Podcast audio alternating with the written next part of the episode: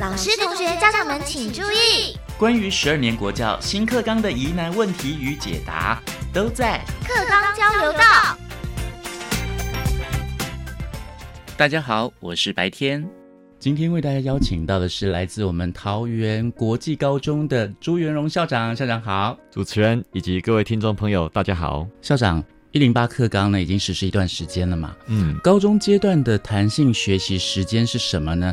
好像每个学校都不一样，是不是？啊，没错，新课纲在高中部分有一个最大的新的东西，叫做弹性学习时间。那它里面有分几个项目，嗯，第一个就是所谓的充实增广或补救性的教学，第二个就是所谓自主学习。第三个就是所谓的选手培训，嗯第四个就是学校的特色活动。学校每周可以安排两节或三节的弹性学习时间，就依各校的不同，嗯各校自己来决定。对，因为另外会有所谓团体活动时间，嗯也是两到三节。总之这两项加起来会是五节。嗯哼，首先，第一个大家比较想要知道的是充实补强性的教学，这个到底是怎么回事？嗯其实它是针对我们一些固定的课程去做充实或增广，嗯哦，或是一部分要做补救性的教学。但是这个部分强调蛮严格的，就是高一高二的学生每周至多一节。嗯哼，第二个部分，新课纲也很强调学生能够自主学习，对，所以在法规上有规定，每个学生三年内他至少要自主学习满十八小时。嗯而这十八小时必须要填写自主学习的计划，是，经过审查之后实施才可以。嗯哼，第三个部分就是所谓选手培训，选手培训它比较严格的要求是必须代表学校对外参加竞赛才能称为选手培训。嗯哼，所以如果是一些自己去做音检啦，或是自己去参加一些 AMC 那些比赛啦，嗯那种不是代表学校对外参赛的就不行。哼，对，那相对的，老师也可以领取指导费用。哦，因为弹性学习时间，教育部给予学校的是一点五倍的钟点费。嗯假设有十个班，教育部在那一节课就会给十五节的钟点费，提供是学校充分的运用。哦，不过校长，我们想请问一下，因为您刚刚讲到说，学生要提早把自主学习的这个计划要先报备给学校嘛？，对，这样核准下来是这学期申请，下学期就开始上嘛？没错。像以我们学校为例，我们高一上学期是教学生如何写自主学习计划，嗯，因为学生过去都没有真正的自主学习经验。哦，这个自主学习不像我们传统所谓的自习课，嗯哼，它自主学习是有主题性、有目标性，对，所以我们必须先让学生定好主题，查好相关的资料，嗯哼，拟定他下学期想要做的一到十八周，每一周要做什么事情。嗯，所以这个必须要经过规划过。其实我们最关键是在训练学生做好时间管理。哦，我们的孩子通常在过去的经验里面，时间都是被人家管理过的。嗯是哎我可以选择不要上嘛？因为现在是弹性，既然是弹性学习嘛，校长可以不上吗？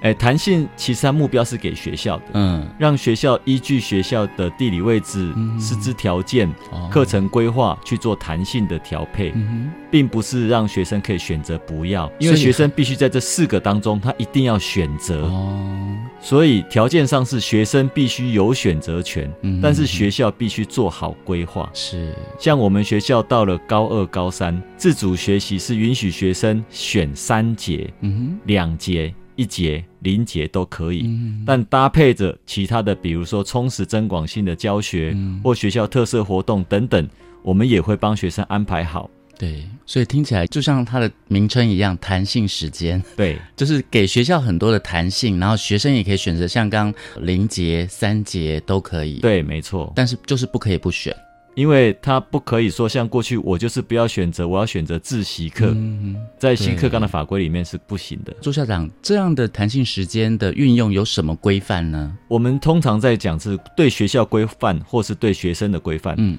对学校的规范，简单的说，学校必须让学生具备选择权。因为前一阵子的新闻是说，某些学校规定学生充实增广的课程嗯只能上某一种课程，啊，全绑原班授课，然后变成是变相的过去传统所谓的加课。这件事情是在法规上其实是不行的。嗯哼，我们所谓给学校的规范是指必须让学生具备选择权，嗯哼，给学生的规范是要求学生必须在前一学期就先预先规划好我下学期弹性学习时间要做哪些事情，所以包含了他提自主学习计划，嗯，或是他选择充实增广的教学，这些都必须在前一学期就先选好。嗯哼。校长，因为你刚刚提到学生可以弹性学习嘛，弹性时间他可以自选，可是好像听起来都是学校一定要把它把守好，那学生反正你就是要选嘛。嗯，可不可以举个例子给我们呢？因为你们是大元国际高中嘛，选英文的人多吗？选课外读物啊，或是什么？我们在充实增广教学里面，其实我们分配了非常多的学科，不止英文科，我们的国文科也会进来，哦学科也可以分配进来。对，因为像我们强调国际化，嗯，国际的思维其实很少在做补救，是国际的思维都是在做充实增广，嗯，所以我们都鼓励学生能力强就往哪里去发展。能力弱的再做重补修就好，不要在这里花时间。所以，我们其实还有提供很多的第二外语的教学，在这里做充实增广。哦，这个是新课纲其实蛮重要的一个理念。所以之前校长一直告诉我们说，所谓的加深加广，其实就是这个弹性时间，它能够对应到的就是比较多，在这个弹性的学习的时间里面。对，比如说像我们的语文课的老师，嗯，如果说他在一般的正常的必修课程里面，他如果有一部分的想要上的上不完，嗯，甚至会影响到正常的那个进度的话，他其实可以挪来充实增广教学。哦，然后鼓励那些比较想要学深入一点的学生，嗯哼，可以在充实增广教学这边多学一点，嗯哼嗯哼，哦，我知道，这样就好像我们以前的这个课后辅导。但是你又不用占到课后辅导的时间，你反而是运用这个弹性时间，可以让想要增加外语能力的同学，也可以在这个弹性时间的上课里面，你就可以把你的程度增加了。有些需要补救的同学，你就到补救的时间去，对，就不用运用到这个弹性时间了。对对对。哦，校长，如果同学已经选定课程了，那他可以几次不到呢？还是说一次都不能不到？呃，那个其实就是一般的缺矿课的记录哦，所以他选择好之后，我们就会拆琴记录下去。嗯所以像我们需要自主学习的学生，若到了高二、高三，我们放在大的部分在图书馆，这个时候我们就会用刷卡记录做拆琴点名。哦，嗯，所以也是有相当的规范在里面，就对，没错，就等于我们正式的课程嘛。没错，所以如果有缺勤的话，一样是会受到处罚，就对了。诶，会做缺矿记录，缺矿记录，对。但是弹性学习的特色是它没有成绩评量哦，所以不会列入评量记录。但是它没有到，仍然会有旷课记录。对，哦，所以我们高中阶段的弹性学习呢，是每个学校都不一样。对，每个学校都不一样。嗯哼，那当初为什么没有想要统一呢？因为其实它是属于校定课程的规划一部分。嗯既然已经新课纲有固定课程了，新课纲也划出一块区域让学校去做校本课程的规划。嗯哼。所以我们学校因为每个学校的条件不一样，所以我像我们学校就会相当多程度是以语言方面为主。嗯。所以我们在一般英语文或是第二外语。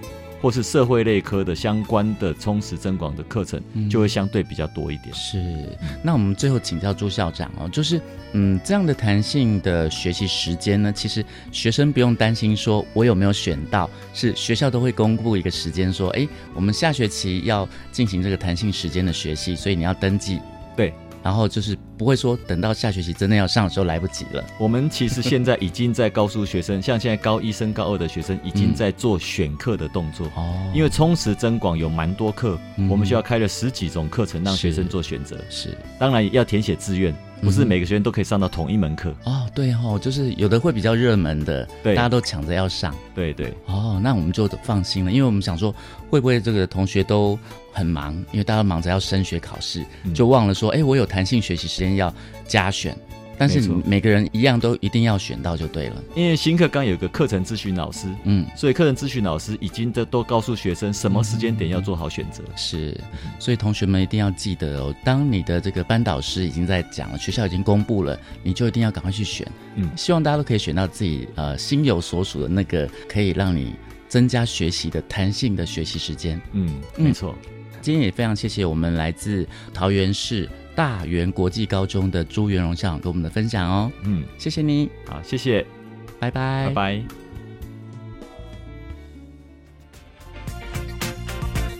我是白天课刚交流到，下次再见喽。